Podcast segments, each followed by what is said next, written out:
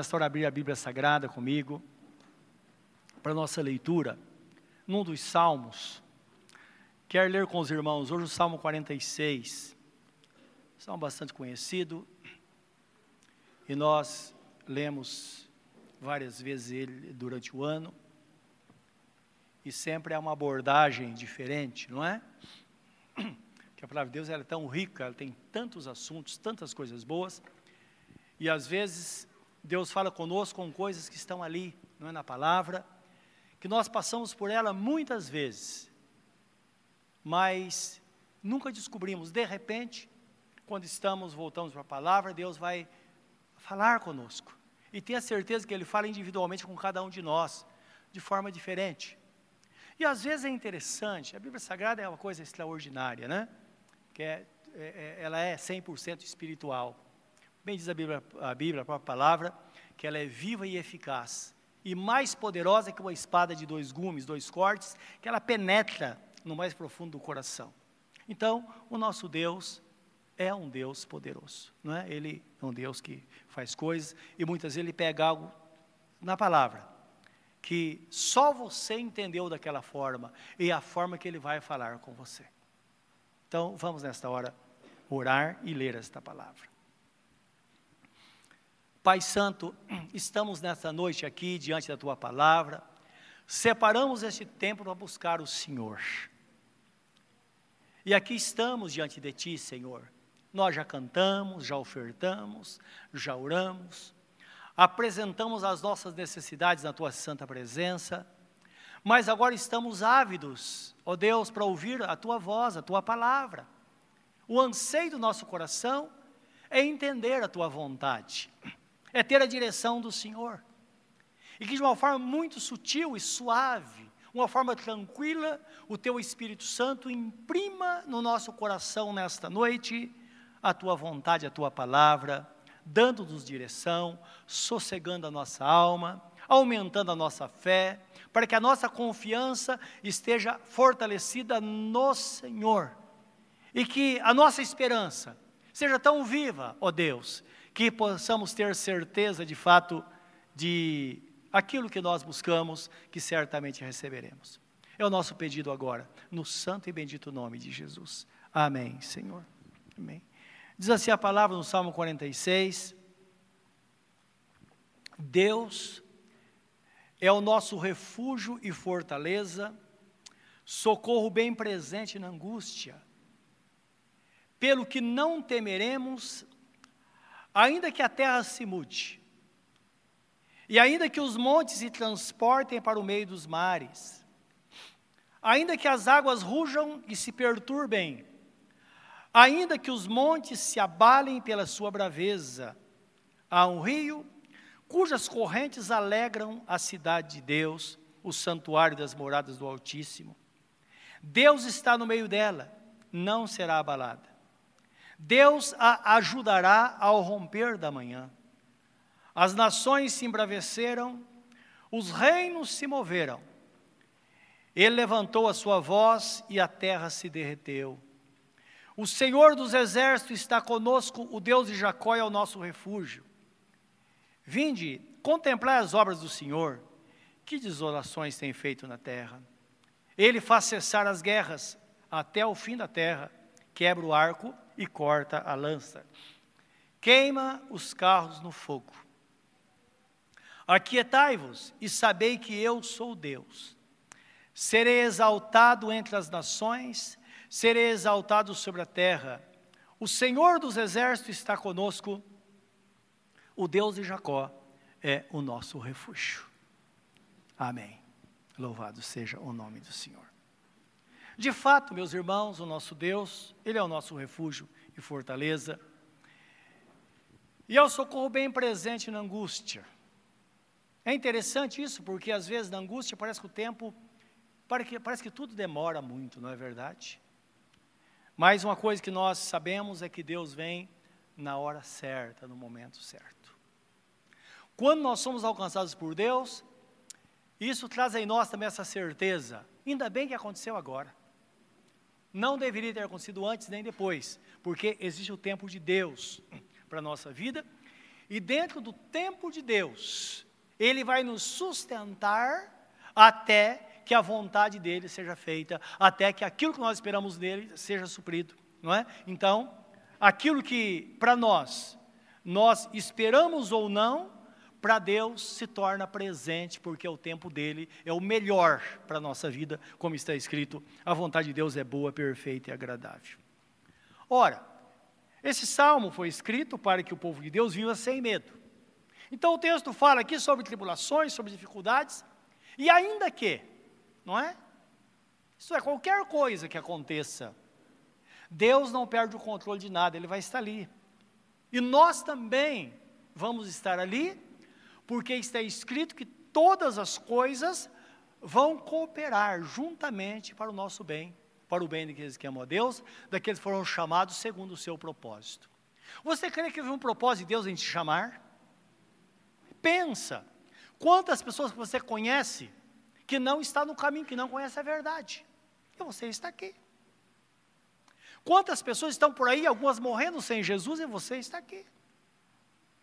E além disso, sendo arrimo para os demais, não é? Porque está escrito na Bíblia Sagrada que quando nós cremos no Senhor, nós somos salvos e também a nossa casa é abençoada. E Jesus também fala sobre isso, quando ele fala, vós sois a luz do mundo. Ele fala que não se pode esconder uma cidade edificada sobre um monte, nem tampouco esconder, colocar uma lâmpada num lugar abafado, um lugar fechado. Pelo contrário, ela está na casa, em lugar aberto, e ela clareia, alumia, diz o texto, toda a família. Isto é, não é somente nós, mas a luz de Deus na sua casa, que brilha através da sua vida, também dá direção a toda a sua família, mesmo ou até aqueles que não conhecem a verdade. Não é maravilhoso isso? Então é Deus, Deus o controle, Ele trabalhando e Ele fazendo de fato a sua vontade. A palavra de Deus diz assim, segundo a epístola de eh, Timóteo, capítulo 1, versículo 7, está escrito que Deus não nos deu o espírito de medo, mas nos deu o espírito de amor, de, ou melhor, o espírito de fortaleza, de amor e moderação. Então nós entendemos o seguinte: quando Deus alcança o coração de uma pessoa, Deus coloca o seu Espírito Santo no coração desta pessoa. E há uma mudança, porque agora a pessoa não, há, não tem motivo mais para viver uma vida de medo, uma vida de temor, não é? Não precisa andar temerosa, porque agora Deus deu a ela o espírito de fortaleza. Olha que, como é interessante isso. Por isso que nós vemos alguns crentes, às vezes, fraquejando, não é? Porque se ele começa a reclamar, ele começa a enfraquecer. Mas se a pessoa tem consciência de que o Espírito Santo está nela e ela é forte, ela levanta a cabeça e começa a tomar decisão e ela vai constatar que de fato ela não é fraca, porque o que ela fizer, Deus vai abençoar. Não é assim que acontece? Então nós sabemos que quando temos medo de alguma coisa e começamos a reclamar, nós vamos enfraquecendo. E há um motivo para isso, não é? Porque está escrito que quando nós reclamamos da vida, os demônios entram em ação. Que é próprio dele isso, próprio do diabo, para enfraquecer. Quando nós louvamos a Deus, quando nós dizemos, Senhor, eu sei que eu não considero a minha força, mas eu vivo na força do Senhor. Eu sei que a situação é difícil, mas eu, ela vai ser vencida. Ela vai ser vencida. A minha vida está escura, mas vai amanhecer, porque o Senhor disse que vai amanhecer. A porta está fechada, mas ela vai se abrir. Ora, ah, o mundo está girando, as coisas estão acontecendo. E Jesus disse que Deus sustenta até os pássaros, que não plantam nem colhem. Será que Ele não vai nos sustentar? Se ele veste as ervas do campo, diz a Bíblia Sagrada, o texto fala: olha para os lírios do campo, olha a beleza deles. Ele fala: nem mesmo Salomão, em toda a sua glória, se vestiu como qualquer um deles. Então, olha para os lírios do campo.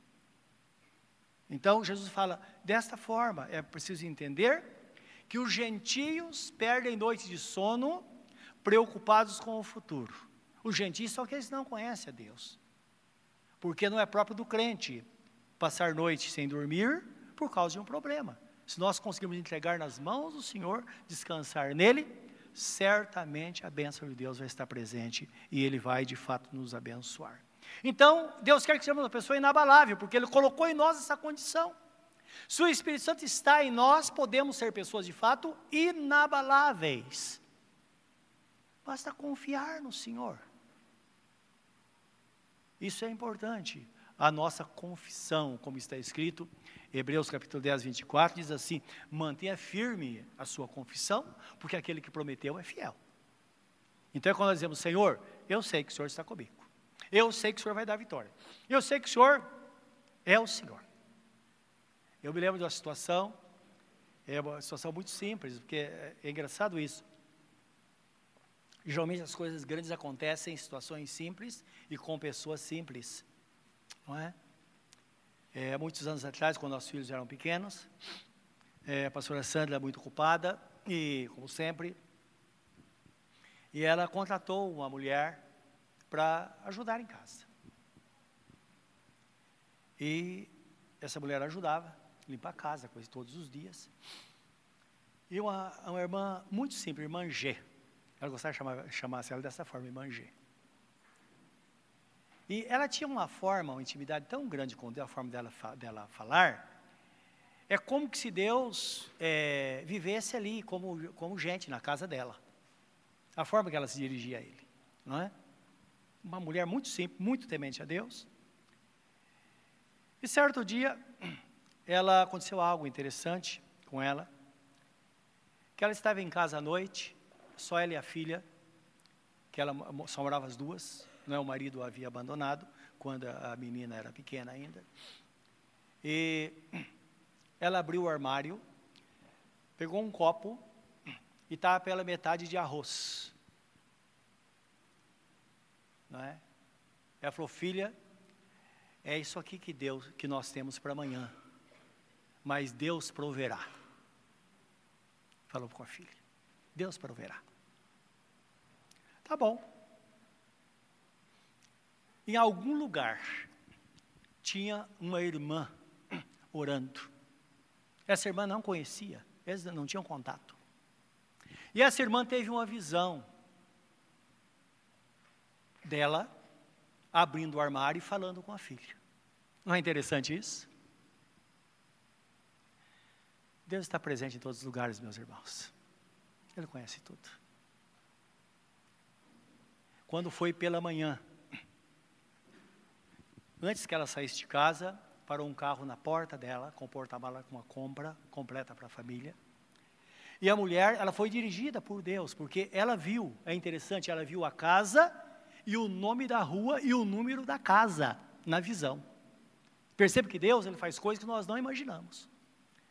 Diz que parou aquele carro na frente e chamou, e ela ficou assustada, e essa irmã contou para ela a história, falou, olha, eu estou aqui porque ontem à noite o Espírito Santo me mostrou que a senhora abriu o armário e pegou um copo pela metade de arroz e disse que não tinha que comer hoje, mas Deus proveria. E Deus falou comigo e eu vim trazer essa compra, de fato ele proveu, porque ele falou comigo e eu fiz essa compra para a senhora. Não é maravilhoso isso?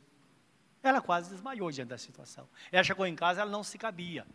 Agora é interessante porque ela poderia muito bem trabalhando em nossa casa, ela poderia ter chegado e falado isso, olha, estou sem, sem mantimento em casa, oh, faz um vale aí, a gente daria um jeito, não é verdade? Daria um jeito. E ela compraria. Mas ela escolheu falar com Deus. Por isso que o apóstolo Pedro fala: lançando sobre ele a vossa ansiedade, toda a vossa ansiedade, porque ele tem cuidado de vós.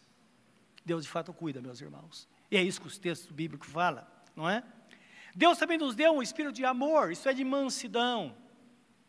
Então, o Deus diz que sejamos pessoas amáveis, a amargura não faz parte da nossa vida, não deve fazer parte da nossa vida. Não devemos dar lugar à amargura.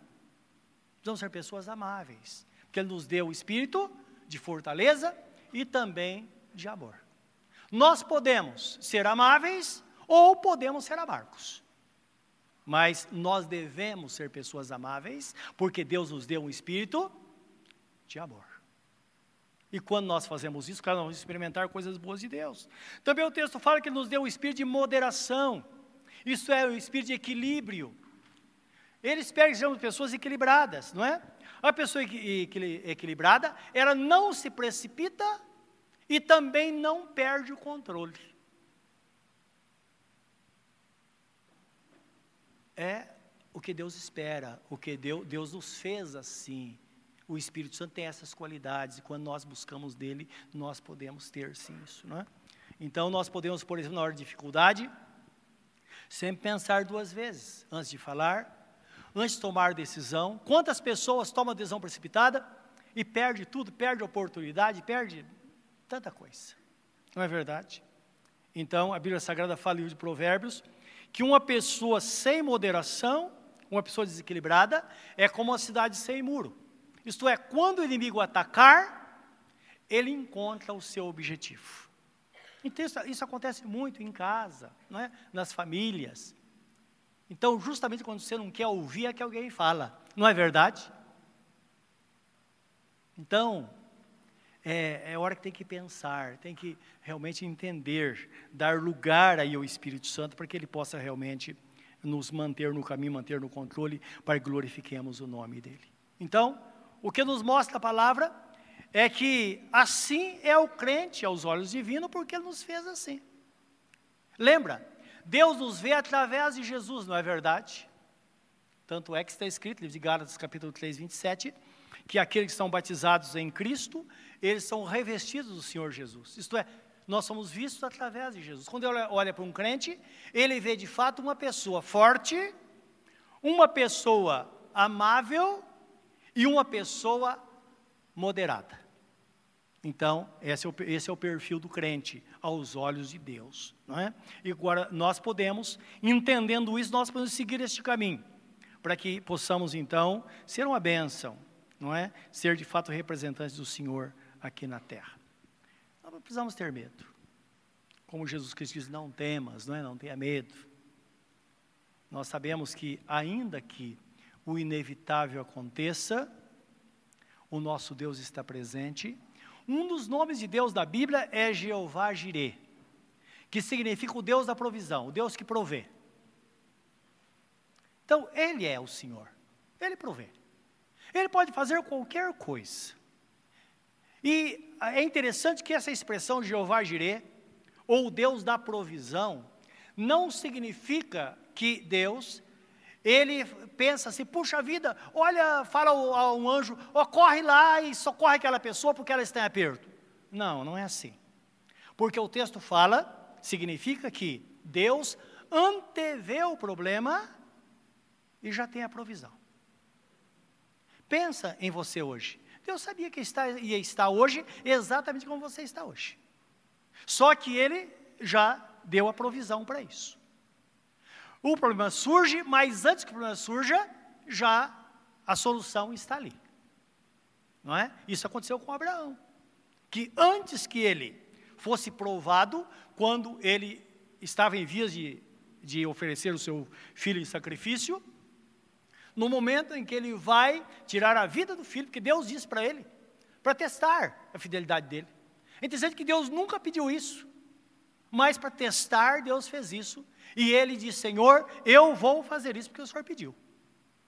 Ah, ninguém no Velho Testamento não tem essa revelação, mas quando o escritor aos Hebreus, o Espírito Santo fala através do escritor aos Hebreus, diz que Abraão, ele tomou essa atitude de ser obediente porque ele sabia que Deus poderia sim permitir que ele matasse o filho. Mas depois de morto, da cinza, Isaac ia ressuscitar, porque Deus tinha uma promessa acerca dele. Não é interessante isso? Porque o sacrifício era queimado. Lembra, Deus tem um plano na sua vida. Então as coisas não vão acontecer à toa. Tudo vai acontecer de acordo com a vontade do Senhor. Então, quando ele foi ferir o filho, diz que um anjo bradou do céu e disse: Abraão, não faça isso. Abraão ficou paralisado. E de repente, ele olhando pelos lados, ele vê um, um, um cordeiro preso pelos chifres numa moita. E Deus falou com ele: Olha, esse, esse cordeiro é a minha provisão, oferece-lhe sacrifício no lugar do seu filho. Agora, é claro, meus irmãos, aquele cordeiro não surgiu ali. Então, na época, os pastores costumavam subir a montanha, porque no alto da montanha era mais úmido e o pasto era mais verde. Talvez aí, há uns dois dias atrás, alguém levou o rebanho para pastar e uma ovelha é, é, se dispersou e ficou presa lá no arbusto. Claro, com a presença de Abraão, de Isaac, fazendo o altar, se ela não estivesse cansada, ela teria feito algum barulho e Abraão teria visto antes dele colocar Isaac no, no altar. Então pode ser que dias antes, aquela ovelha já estava lá esperando. Talvez três dias antes, quando Deus disse a Abraão: Abraão vai até o Monte Moriá e oferece seu filho. A ovelha já estava lá esperando. Quando surgir um problema na sua vida, creia que a solução também já está lá. É o nosso Deus, é assim que Ele faz. E quando nós cremos na palavra, as coisas vão acontecer, porque o nosso Deus é um Deus fiel, não é? O segredo, na verdade, é ficar firme, e principalmente na hora da aprovação. A palavra de Deus nos diz, livro de Efésios 6,13 diz assim: portanto, tomai toda a armadura de Deus para que possais resistir no dia mau, e havendo feito tudo, ficar firmes, ou permaneça firme. Ah, Senhor, eu já fiz tudo. Continua firme. Que a grande questão é que às vezes a bênção está para vir daqui um minuto e nós desistimos antes. E depois nós descobrimos: ah, se eu tivesse esperado. Se eu tivesse esperado mais um pouquinho. Ah, se eu tivesse ouvido o conselho do meu pai, da minha mãe. Ah, quando eu usou aquele irmão para falar comigo, se eu tivesse dado ouvido, olha só, eu estaria debaixo da benção agora. Então, é manter-se firme, diz a Bíblia Sagrada. É preciso perseverar, manter-se no propósito. Hebreus 10, 35 e 36, 37 até o 39 diz assim: é necessário que tenhamos confiança, porque a confiança traz consigo um grande galardão. Mas também é necessário que tenhais paciência, para que, uma vez feita a vontade de Deus, possais alcançar a promessa. Porque aquele que há de vir, virá, dentro de pouco tempo. Então está falando da volta de Jesus, mas também está falando da solução do problema. Que Deus prometeu, vai acontecer. Mas o meu justo, o meu justo é, viverá pela fé, diz o texto. Então, o que se viver pela fé? É manter-se firme até a segunda ordem, confiando. Se ele recuar, a minha alma não terá prazer nele. Isso significa que, se queremos entristecer a Deus, basta nós virarmos as coisas. Não, não, deixa eu, eu vou, não vou fazer mais, vou seguir meu caminho.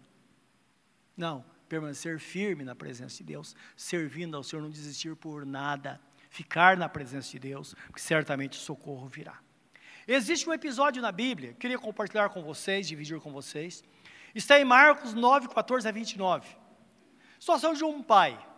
É interessante, eu acho muito interessante esse texto, porque o pai viu um movimento perto do, do Monte das Oliveiras, provavelmente, e ele sabia que Jesus estava por ali. Ele chegando lá para procurar Jesus, ele encontra os apóstolos. Ele havia sabido que os apóstolos tinham recebido poder também para efetuar as curas que Jesus fazia, que a promessa estava sobre eles. Então, claro, questão lógica, ele chega para os apóstolos e pede para que os apóstolos orem pelo filho. Só que os apóstolos não conseguiram resolver o problema. O menino estava possuído por um espírito maligno e os apóstolos não puderam fazer nada. Claro, existia um motivo. Por que, que eles não conseguiram fazer? O texto é bem claro em dizer que enquanto Jesus estava orando no monte com Pedro, Tiago e João, os demais apóstolos estavam discutindo com os escribas e fariseus. Os apóstolos tentavam defender Jesus diante da acusação dos fariseus. Isso enfraqueceu eles na fé, meus irmãos. Nós sabemos discussões assim, enfraquece. Deus não precisa de defesa. Jesus não precisa de defesa. Precisamos manter a nossa vida na presença de Deus. Quantas vezes eh, o inimigo levanta pessoas para questionar a nossa fé? Fique em silêncio. Jesus não precisa de defesa. Ou então diga: olha, cada um faz o que quer. É o direito que cada um tem. E não entrar em questão que vai trazer enfraquecimento. E o que aconteceu com eles foi isso. Não é? Nós vemos depois. E eu queria ler com vocês, para não ficar só nas minhas palavras, isso, 14 a 29, que esclarece bem isso.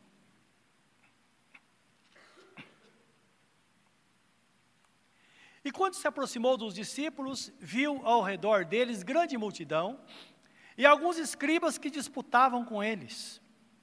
E logo toda a multidão, o vendo, ficou espantada. E correndo para eles, até para Jesus, o saudaram. E perguntou aos escribas, Jesus perguntou aos escribas, quem é que discutisse com eles? E um da multidão, respondendo, disse, mestre, trouxe-te o meu filho, que tem um espírito mudo. E este, onde quer que o apanha, despedaça-o. E ele espuma. Então ele tinha uma, um uma, uh, sintoma de alguém que, que, que sofria de epilepsia. E range os dentes. E vai se secando, ia se definhando. E eu disse aos seus discípulos que o expulsasse, mas não puderam. E ele respondendo lhes disse: Ó oh, geração incrédula, até quando estarei convosco, até quando vos sofrerei ainda? Trazei-mo, isto é, trazei o menino. E trouxeram-lhe, e quando ele o viu, logo o espírito o agitou com violência, e caindo endemoniado por terra, revolvia-se espumando. E perguntou ao pai dele: Quanto tempo há que lhe sucede isso? E ele disse: Desde a infância.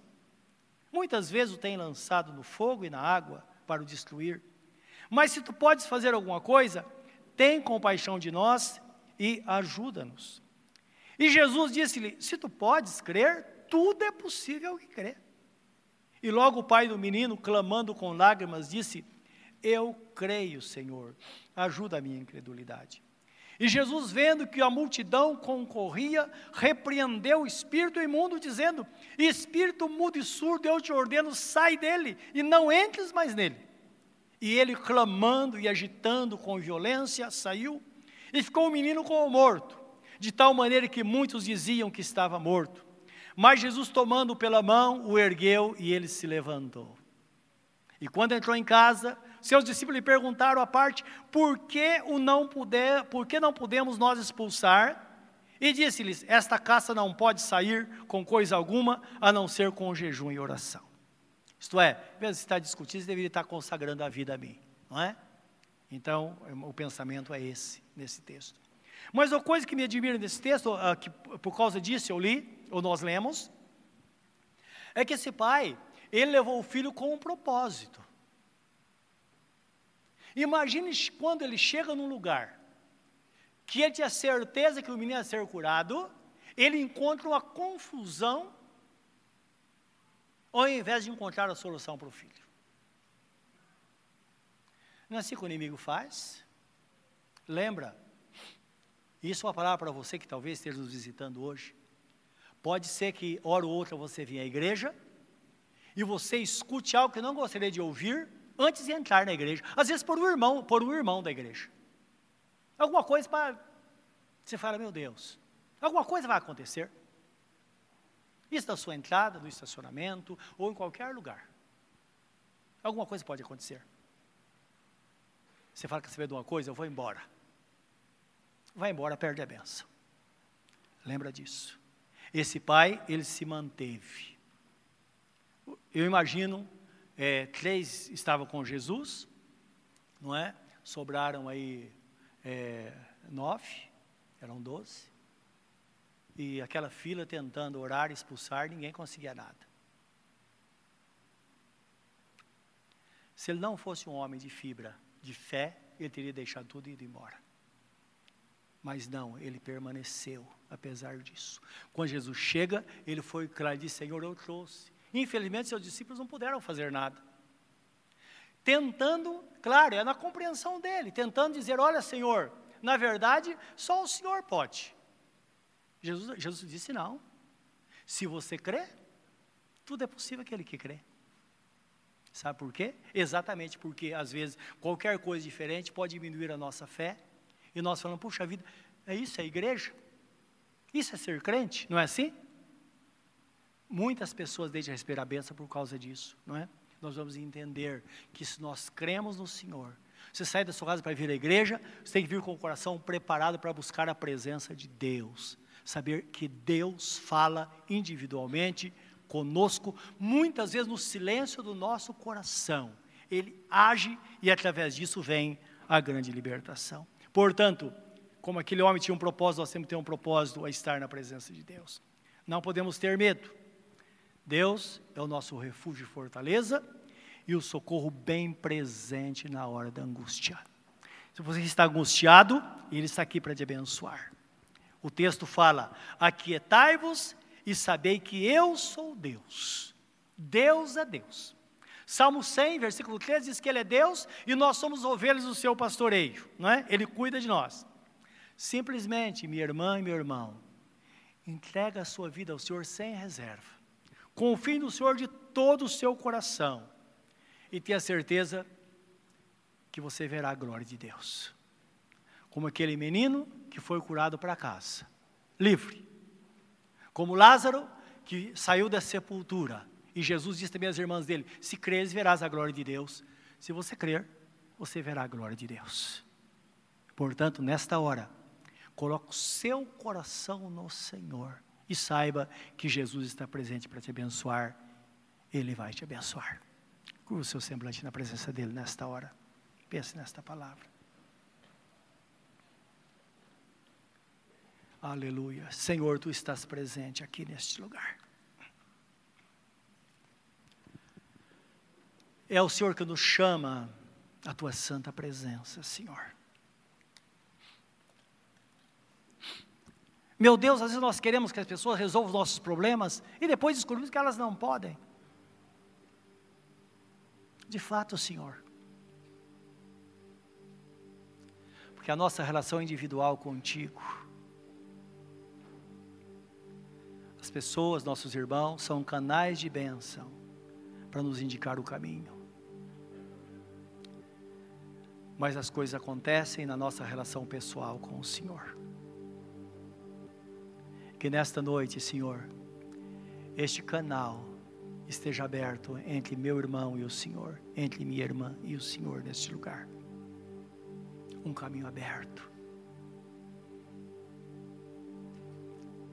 Se podes crer, tudo é possível aquele que crê. Então agora não há nada impossível mais, porque nós cremos em Ti, eu creio em Ti.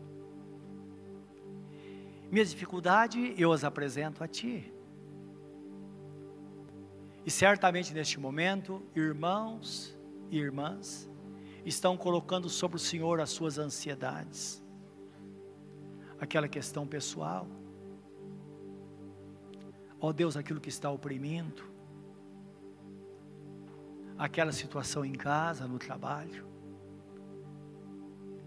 Ó oh Deus, que o teu amor encha os nossos corações nesta noite como está escrito, que o fraco diga: Eu sou forte. Porque a nossa força vem do Senhor. O teu espírito que traz equilíbrio a nós, faça com que não percamos o controle em hipótese alguma.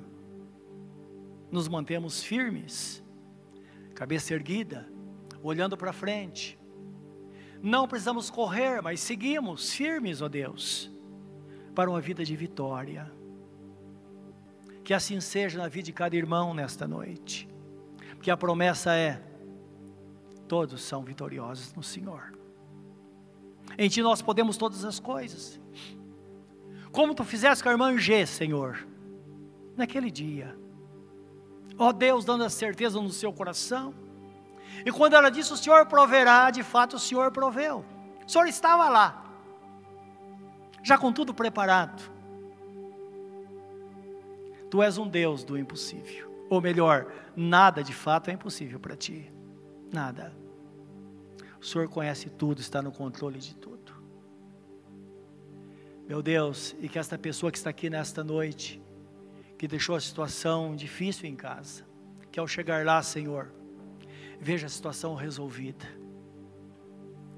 Meu Deus, que a esperança renasça,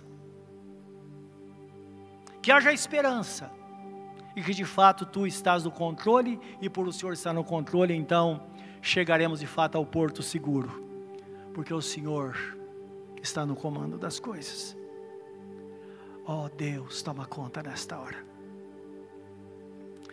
Meu Deus, aquele irmão ou irmã que está fazendo a campanha, sete quartas-feiras, orando incessantemente, colocando um filho que está desviado, uma família que está problemática, aquela pessoa que está desempregada, ou que todos estão empregados em casa, mas o dinheiro não dá. Meu Deus, põe a tua mão e dá uma solução. Ajuda, Senhor. Tu és o Deus da provisão. O Senhor sabia que isso ia acontecer, mas o que nos alegra é que o Senhor sabia de fato, e o Senhor já tinha realmente preparado tudo. Que assim seja na nossa vida, Senhor. E quando nós recebemos a unção nesta noite, tudo isso seja selado. Lembra que está escrito que a oração da fé, que acompanha a unção com óleo em nome de Jesus, salvará o doente, o Senhor o levantará, e se houver cometido pecados, eles serão perdoados. Ó oh Deus, que eficácia está na tua palavra e nas ações diante do teu trono, aquilo que deixaste para nós, que nós colocamos em prática, que grande resultado, Senhor. Pai, que assim seja nesta noite, em cada coração, em nosso coração individualmente, no santo e bendito nome de Jesus. Amém.